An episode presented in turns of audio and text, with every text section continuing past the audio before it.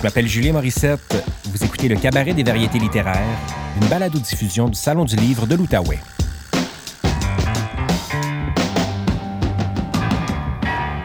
Dans cet épisode, produit en collaboration avec le Sentier culturel de la ville de Gatineau, l'écrivaine Annie-Claude Thériault nous présente son roman Les Follets, paru aux éditions Marchand de Feuilles. La lecture et l'entretien ont été enregistrés en septembre 2020 sur le Sentier culturel de la ville de Gatineau. Donc, euh, c'est un extrait de, la dernière nouvelle qui s'appelle L'effondrement. Donc, on est en petite mise en contexte avant de la commencer. On est en 1963. Donc, euh, c'est l'histoire de deux jeunes filles, une amitié euh, un peu ambiguë. Est-ce de l'amour, est-ce de l'amitié? On a 13 ans, 14 ans, donc on est toujours un peu fébrile avec nos émotions. donc, deux jeunes filles. la narratrice, c'est Clara, donc Clara qui est acadienne et qui, vit cette histoire-là avec sa petite amie irlandaise, Evelyne Foley. Euh, donc, on est aussi arrière-plan de, d'émancipation des femmes, euh, deux petites filles qui essayent un peu de changer le monde, ou en tout cas de, de, de, changer la condition de la femme déjà en 1963. Donc, voilà. Donc, Clara, la narratrice. Quand je suis rentrée dans la maison, c'est mon père que j'ai aperçu. Mon père était assis dans la chaise berçante. Mon père était de retour alors qu'il n'était parti que depuis deux jours. Il avait le visage long le regard fuyant. Il fixait le sol en se balançant. Ma mère cuisinait la tête dans ses chaudrons. Elle n'a pas levé la tête vers moi, mais elle a lâché un vif. On n'a plus de char. Il régnait un silence malaisant que j'étais la seule à ne pas comprendre. Il me semble qu'on entendait l'eau bouillir et le craquement de la chaise berçante. Un moment suspendu. Je me suis retournée vers mon père comme pour confirmer que ce que ma mère venait de me dire, était vrai, mais Evelyne est subitement entrée dans la maison en courant. La porte a claqué derrière elle. Elle s'est aussitôt jetée dans mes bras en pleurant, sans pouvoir parler. Ses cheveux encore mouillés et toujours un peu fous tombaient sur mon épaule. Je me souviens de leur odeur. Ils sentaient le ciel, le sel, le vent, la mer, la tourbe. Ils sentaient le bout du monde et le caramel. Je l'ai serré très fort comme pour calmer son corps et les hoquets qui la traversaient violemment. Nous étions encore toutes trempées. Je ne savais pas trop quoi lui dire. Je n'avais jamais vu Evelyne, Evelyne pleurer. Même pas tout à l'heure, après la cabane à Grelot. Evelyne souriait. Evelyne riait. Evelyne se battait. Elle courait. Elle crachait chez les Anglais. Mais Evelyne ne pleurait pas, non. Evelyne ne pleurait pas. On déménage aux États-Unis, a-t-elle balbutié en trébuchant sur chaque syllabe. Il n'y a pas eu un son. C'était comme si elle venait de nous dire qu'elle allait mourir, parce que c'était loin, ça, les États-Unis. Puis elle n'allait pas revenir, Evelyne Foley. Nous n'étions pas sa vraie famille. J'étais dévastée. Puis j'étais jalouse aussi. On devait y aller ensemble, Evelyne et moi, aux États-Unis. Elle, elle irait. Et moi, je resterais ici, au fin fond des tourbières, au bord de ma petite baie. Evelyne allait me quitter. C'est la voix de mon père qui s'est levée, forte, grave. Ce n'était pas vraiment une question, mais plutôt un cri de stupéfaction, comme une manifestation de dégoût. Aux États-Unis? Mais Evelyne! Et je me suis mise à pleurer, moi aussi. J'avais 13 ans, l'impression d'un monde qui me comprimait les poumons, l'envie de grands bois, d'étoiles du Nord, de chasse aux chevreuils, d'Amérique, le sentiment terrifiant d'essayer de naviguer contre une marée, contre une famille, contre les curés, contre une époque au complet, et surtout la profonde conviction que je n'y arriverais jamais sans Evelyne, pas seule, pas contre tous, pas sans elle. Demain ne se pouvait qu'avec Evelyne Foley. Mon père a alors levé la tête vers nous, nous étions en larmes, enlacés, encore complètement détrempés. Il savait très bien que le départ d'Evelyne me dévastait. Je pensais qu'il allait me dire qu'elle pouvait rester avec nous, ici, à Caraquette, aussi longtemps qu'on le voudrait toutes les deux, qu'elle avait toujours fait partie de la famille, qu'il allait parler à son père ou enfin quelque chose comme ça. Je pensais qu'il allait me dire qu'il allait arranger les choses. C'est ce que ça fait, généralement, un père, arranger les choses. Ma mère lui alors jeté un regard lourd, sévère, un regard débordant de reproches. des yeux qui semblaient lui dire qu'il en avait assez fait pour ce soir, des yeux qui l'imploraient de se taire, de ne surtout rien ajouter à cette journée. Il portait tout, ces yeux-là. Il portait tous les passés, tous les enfants, toutes les mères, toutes les femmes, toute la douceur et tous les bouts du monde imaginables. Les filles, franchement, allez vous habiller, a brusquement déclaré mon père en apercevant nos shorts et nos espadrilles. Puis comme s'il valait mieux nous chasser, il a fait un geste brusque, une espèce de houste avec sa main pour que nous partions tous de là. Evelyne, moi et les autres. Il semblait exaspéré par les reproches de maman, par le départ d'Evelyne aussi, peut-être, et par notre accoutrement.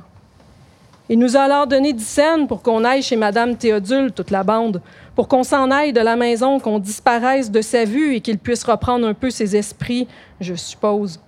J'étais dégoûtée par mon père, par les États-Unis, par Grelot, par ma mère qui ne disait rien, par cet été qui n'arriverait vraisemblablement jamais, par mes frères, en short, eux. J'ai pris Evelyne par la main et on est monté à la chambre comme l'avait ordonné mon père. Mais on n'est pas allé s'habiller. On a simplement ramassé deux chandails de laine pour ne pas avoir froid et on n'est pas allé chez Madame Théodule non plus cette fois-là, Evelyne et moi. On a mis le dixaine dans nos poches et on est sorti par le perron avant, comme les autres, comme si on allait les suivre, même si on savait que ce n'était pas du tout ce qu'on ferait cette fois-ci. On était plutôt parti vers l'hôtel, puis on avait longé le grand chemin, après quelques minutes seulement, c'est un vieil ami de mon père, Titlight, qui nous a embarqués. Je vous laisse vers Black Rock, pas de problème, mademoiselle. On n'a pas parlé du trajet. Comme si on craignait d'être démasqué. Dès que Titlight nous a embarqués au bord du chemin, on nous a débarqués au bord du chemin, on a plongé dans le bois.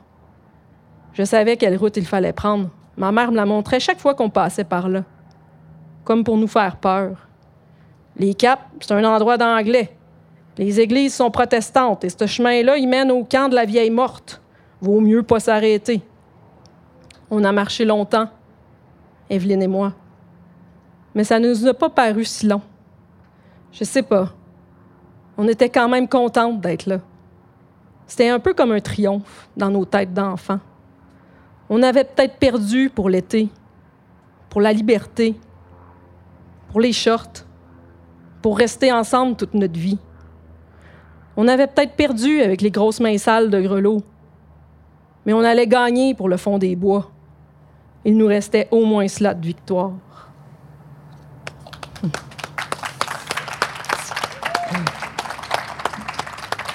Merci, Annie-Claude. J'aime ça t'entendre le lire. Est-ce que tu lis souvent euh, des extraits comme ça à voix haute euh, en public? Euh, je, j'écris à voix haute. Ouais. Mais euh, non, je lis pas, je lis pas si souvent en public, mais, mais j'écris tous les livres sont écrits à voix haute en fait, particulièrement celui-là qui a la sonorité très importante, les, les, mots, les, je sais pas. Donc oui, oui, j'écris à voix haute. Oui, il y a quelque chose de très musical là-dedans. Euh, l'extrait que tu viens de nous lire particulièrement tourne autour de ces, ces deux jeunes filles. des adolescentes dont les liens traversent la ligne entre l'amitié et l'amour. Qu'est-ce qui t'interpelle dans cette idée-là d'écrire sur, euh, sur l'amitié? Euh, ben, plusieurs choses. D'une part, je pense que particulièrement dans les follets, c'est des voix de jeunes filles, hein, donc des voix de souvent 13, 14, 15 ans. Puis je pense que c'est une âge, euh, à cet âge-là, l'amitié, c'est quelque chose de fondamental, mm-hmm. d'important. C'est l'endroit peut-être où on peut se réaliser en ayant l'impression d'être enfin un peu soi-même, alors que dans la famille, il y a toujours quelque chose de, une espèce de contrainte. On est mhm. défini par un regard depuis qu'on est né, on est telle personne. Donc, euh, je trouvais que faire parler des jeunes filles à cet âge-là, là, fallait, pour que ce soit intense, profond, viscéral, euh, je trouvais que l'amitié, c'était un, un, un, beau terrain. Là.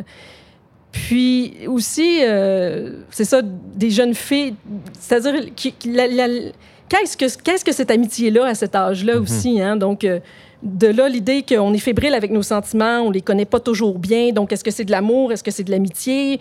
Est-ce que, est que je peux me permettre d'être amoureuse d'une amie? Ou, mhm. tu sais, est-ce que, est que j'ai le droit? Y a un modèle qui me montre ça quelque part? Ou...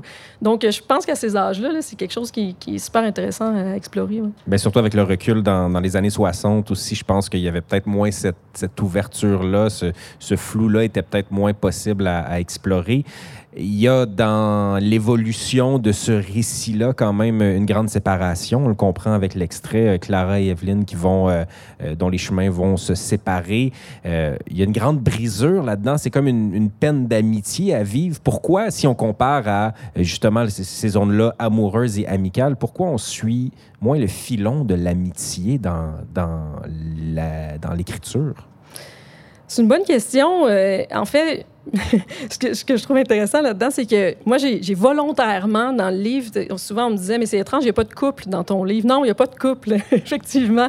Parce que j'avais envie, justement, de... c'est pas vrai que la seule relation qui nous perturbe ou qui nous, qui nous happe dans la vie, c'est notre relation amoureuse avec notre chum, notre blonde ou peu importe. Il, y a, il y a, des relations qui nous, qui nous prennent ah, viscéralement, là, puis particulièrement nos amitiés, jeunes ou, ou vieux aussi, peu importe, mais particulièrement l'amitié nous, nous prend de différentes manières, puis on n'en parle pas beaucoup. Alors que jeune, effectivement, dans les livres plus... Tu sais, moi, je, repense à, je sais pas... Euh, récemment, je lisais, par exemple, Elena Ferrante, ah Histoire d'amitié, encore une fois. Qui est au cœur de l'œuvre. Complètement au cœur de l'œuvre. Ou, un grand livre qui m'avait marqué, c'était euh, Le Maître des illusions, Histoire d'une gang d'amis, mm-hmm. encore une fois. Fait que je, me dis, il faut, faut qu'on explore d'autres sentiments. Il n'y a, pas, a pas que ce sentiment-là amoureux qui fait de nous un être humain. Il y a plein, plein d'autres relations qui sont intéressantes que juste cette relation-là de, couple. Puis la relation peut être fusionnelle autant entre deux amis ben que, que, dans un couple. Ben oui, parce que les, relations amoureuses sont, foisonnantes de, possibilités dramatiques. Il y a celle de la famille aussi, et il y a, peut-être cette tension-là aussi dans les folies, si je me trompe pas, entre particulièrement dans, l'effacement, dans, dans, cette nouvelle-là, euh, entre la structure, la cellule familiale et la cellule amicale. Est-ce que c'est deux pôles de tension avec lesquels tu joues en écrivant là-dessus? Oui, euh, je pense que, tu sais, en fait, ce qui m'intéresse au-delà de tout ça, au-delà de l'amitié ou de la famille, je pense, c'est de sonder l'âme humaine. Hein? C'est d'essayer de voir comme c'est quoi toutes ces émotions-là qu'on éprouve, puis les relations entre les différents êtres humains. Puis c'est sûr que la famille est aussi un terrain très, très, très fertile là, pour essayer d'explorer ces relations humaines-là. Euh, mais, mais, mais, mais je pense que l'amitié offre euh, un, pôle qui est complètement différent de celui de la famille, justement, parce qu'on peut peut-être se réaliser davantage. Si je repense c'est une obsession dans mon écriture, ça. Je repense au premier roman qui est euh, quelque chose comme une odeur de printemps, dans lequel, justement, une petite fille se sent un peu enfermée dans sa cellule familiale, des difficultés, etc. Puis le seul endroit où est-ce qu'elle retrouve une, une source de réconfort, c'est dans une espèce d'amitié naissante. Parce que dans l'amitié naissante, elle peut être qui elle veut bien être. Mm-hmm. Puis elle se sent beaucoup plus libre. Mais en même temps, euh, l'amitié a quelque chose de beaucoup plus fragile parce qu'elle peut disparaître du jour au lendemain, alors que la famille, elle disparaîtra jamais du jour au lendemain. Donc, j'aimais jouer avec ces deux. Il n'y a, pas un, a pas un des deux terrains qui est mieux ou plus intéressant que l'autre, mais je pense qu'ils sont vraiment différents puis qu'ils exploitent quelque chose de mhm. très différent en nous. Là. Puis, que, puis, puis qu'en littérature, peut-être qu'on arrête effectivement de l'exploiter, ce terrain amical-là, plus on vieillit, alors qu'il est aussi important à notre âge que mhm. quand on était enfant. Ouais. Puis on, se parle quand même dans une période euh, curieuse de, l'humanité. On est à, l'automne 2020.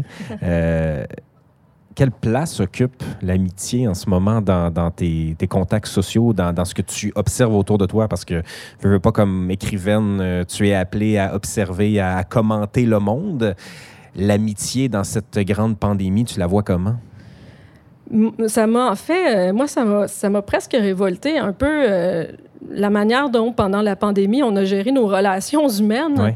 Le premier mot d'ordre a un peu été euh, euh, restez chez vous avec votre famille. Mais qu'est-ce qu'on fait si on n'a pas de famille? C'était pas rester chez, rester chez vous avec vos proches ou les gens que vous aimez. C'était rester chez vous avec votre famille si vous avez le droit de voir euh, vos enfants directs. Là, je dis, OK, qu'est-ce qu'on fait si on n'a pas d'enfants directs? Mhm. Qu'est-ce que je fais, moi, si j'ai pas un chum avec qui rentrer le soir puis me faire à souper? Puis là, les gens se sont tous isolés avec leur petite famille, puis ils se disaient, ah, c'est pas si pire, on s'est acheté un jeu de Monopoly, puis on a bien du fun, puis on se fait un agneau braisé à la bière sur le. OK, good, mais moi, tu sais, si toi, tu rentres seul chez vous, puis que tes réseaux, c'était tes amis, puis c'était ça ton support social, tout à coup, tu sais, on n'a pas pris ça en considération, puis je me, je me disais, ça, j'étais frappée par, mais voyons, on n'est plus en. On n'a pas des familles de 12 personnes, là, on n'est plus en 1960, là. Les gens sont seuls chez eux, puis leur réseau, c'était leurs amis, puis on n'a pas pensé dire entourez-vous de, de, de 3-4 gens que vous aimez ou quelque chose comme ça. Là. Donc, j'ai, en fait, j'ai été comme blessée de voir que on peut plus mettre la, la famille au cœur de, Mhm. de toutes nos relations humaines en 2020. Là, c'est, on n'a plus les familles qu'on avait, puis nos liens sont parfois presque plus choisis que hérités. Ça ne veut pas dire qu'il faut faire éclater les familles, là, mais je pense qu'il faut donner une plus grande place à ces réseaux sociaux-là, des réseaux qui sont des réseaux souvent d'amitié. Ouais. Puis on, on l'a malheureusement, on a un peu passé à côté de la traque en le faisant pas. Ouais. Ouais. Tu parles d'héritage et de liens familiaux. Euh, je reviens à la forme des follets. Euh, tu disais, bon, tu as lu l'extrait d'une nouvelle. Pour toi, c'est la forme que ça prend, c'est un roman par nouvelle. Comment tu le définis? je, je le sais pas. Euh, moi, je- quand je l'ai écrit, j'avais envie de faire des nouvelles. J'avais vraiment envie de Ouais. prendre euh, cinq voix de femmes différentes dans des époques différentes. Puis, euh, tu sais, un peu, c'est un peu le- l'écriture m'a happé. Là, là, je me suis mis à m'amuser, à me dire ah non, il faut qu'ils aient des liens. euh, euh, donc, les coléoptères, des idées, etc. Puis finalement, peut-être même un lien familial, ce qui a été très difficile parce que c'était des femmes. Ouais. Donc, si je voulais qu'elles, ça s'appelle les Les follets. follets, la, la descendance, c'est un petit, un petit défi de logistique pour toi. là. Exactement. Mais, mais là, ça a commencé à m'amuser. Ouais. Donc là, je, je pense que je l'ai ensuite transformé en roman par nouvelle. Euh, mais, tu sais, moi, j'aurais pas de problème à ce qu'on le présente comme nouvelle, dans le sens où chacune des nouvelles pourrait très bien être euh, lue indépendamment, Ouais. mais elles gagnent en puissance, puis en, en sens, si elles sont lues ensemble. là. Tu sais, même les titres sont tout évocateurs. Oui. Les uns, on voit la espèce de... Au début, la malchance, puis ça se termine par l'oubli, l'effondrement. euh, tu sais. Donc... euh, je, je- ouais, roman par nouvelle, Ouais. pourquoi pas? Euh, si on veut y mettre un genre, on pourrait, je pense qu'on pourrait dire roman par nouvelle. Puis dans ces liens-là, ce qui unit quand même les, ces, ces- ces cinq femmes dont tu parles, il y a plusieurs liens. Il y a celui du sang, il y a celui de la botanique, il y a les territoires. C'est quoi le, le lien le plus fort, le plus grand dénominateur commun qui, qui traverse les follets? Euh, je dirais que c'est euh, c'est probablement l'exil. C'est probablement justement être loin, être loin, loin de chez soi, loin des siens. Puis euh, qu'est-ce que ça peut briser euh, d'être loin, loin des siens? Que les siens soient des amis ou une famille ou peu importe, là, mais, mais d'être loin des siens, de devoir rompre les liens avec les siens, là, euh, je voulais montrer à quel point ça peut briser des, des familles, ça peut briser des vies, ça peut, ça engendre des silences, ça engendre, perdre sa langue, perdre sa culture, Mhm. perdre son pays, perdre sa famille, perdre ses amis.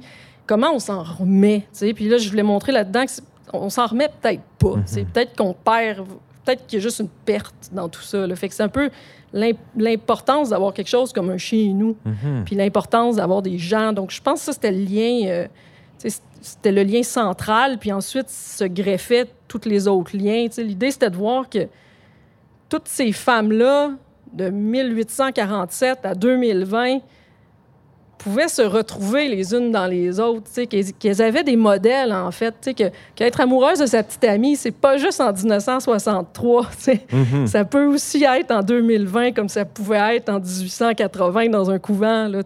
Donc, il y a quelque chose comme l'universalité de l'être humain, là, puis que ça nous fait du bien quand, quand on découvre que finalement, ah ouais, ma mère était de même, elle aussi. tu sais. Ben oui, tu sais, on réinvente pas l'être humain, là, on change d'époque, mais on réinvente pas l'être humain. Ben oui, c'est la, la- la grande roue, le cycle du temps de 100 ans de solitude Oui, de Garcia ça. Marquez qu'on retrouve dans cette idée-là. Euh, Je veux te parler en terminant euh, quand même de l'Acadie, de ce territoire qui est si important dans les follets, mais qu'il était aussi dans, dans les faits de l'allemand. Euh, moi, j'aime ça te lire, surtout ces deux romans-là, parce qu'on on- on retrouve euh, ce, ce territoire qui est l'Acadie. C'est quoi l'incidence que ça a sur toi en tant qu'auteur, mais aussi sur le récit, le fait que ça se passe en Acadie? Euh, ben, je pense que c'est fondamental. J'essaie, j'essaie de m'en libérer des fois, puis je reviens toujours à l'Acadie. Il y a un projet, je me dis, hey, je vais écrire sur Notre-Dame des sept douleurs, puis finalement, j'ai tellement envie de juste mettre ça à Miscou en Acadie. Euh, c'est, euh, personnellement, c'est, un territoire qui me parle beaucoup. Évidemment, je parle de transmission, c'est chez nous, c'est, Ouais. mes, mes parents, c'est mes tantes, mes oncles, c'est, c'est ma famille. Mais, mais même aussi, je pense, euh, tu sais, il y a un côté très intellectuel puis un côté très sensuel à l'Acadie. C'est-à-dire, mm côté plus intellectuel, je veux en parler parce que je veux, je veux faire une œuvre ou des, une littérature du territoire mhm. où on nomme ces lieux-là. Mais qui n'est pas folklorique, là. C'est ça, exactement. Oui, oui, oui, c'est ça. Donc, sais, Black Rock, c'est où ça? ben, on va le mettre sur une carte, ça existe. Là, donc, une espèce d'envie de renommer ces lieux-là là, qui, qui, pour moi, e-, existent euh, sensuellement. Puis je connais les gens qui habitent là, puis j'ai envie de nommer leur territoire. Puis, d'un autre côté, c'est purement émotif et, littéraire, c'est-à-dire que c'est tellement un endroit euh, euh, magnifique par sa luminosité, par ses, par ses personnages, par, par la, lumière du coucher de soleil. Le seul autre endroit où j'ai vu ça, c'est en Irlande. Donc, euh, encore là, un Il y, a un beau, il y a un beau lien dans les follets par rapport à ça. Oui, oui, oui. Mm. Donc, donc, de là, l'Acadie, tu sais, aussi, comme, l'Acadie comme personnage, tu sais, l'Acadie comme territoire euh, qui, est visuellement et sensuellement et les odeurs et les lumières à, exploiter, puis qui est aussi comme fondamentalement mhm. ancré en moi. J'espère que ça va demeurer une source intarissable d'inspiration pour toi à l'Acadie. Annie-Claude Thériault, merci d'avoir été des nôtres aujourd'hui, d'avoir été notre invité. Je rappelle que ton troisième roman, Les Follets, est paru aux éditions Marchand de Feuilles. Merci. Merci beaucoup. Pouvez écouter d'autres épisodes du Cabaret des variétés littéraires sur le site du Salon du livre de l'Outaouais, sur transistor.media ou toute autre application de balado-diffusion. Je m'appelle Julien Morissette. Bonne lecture.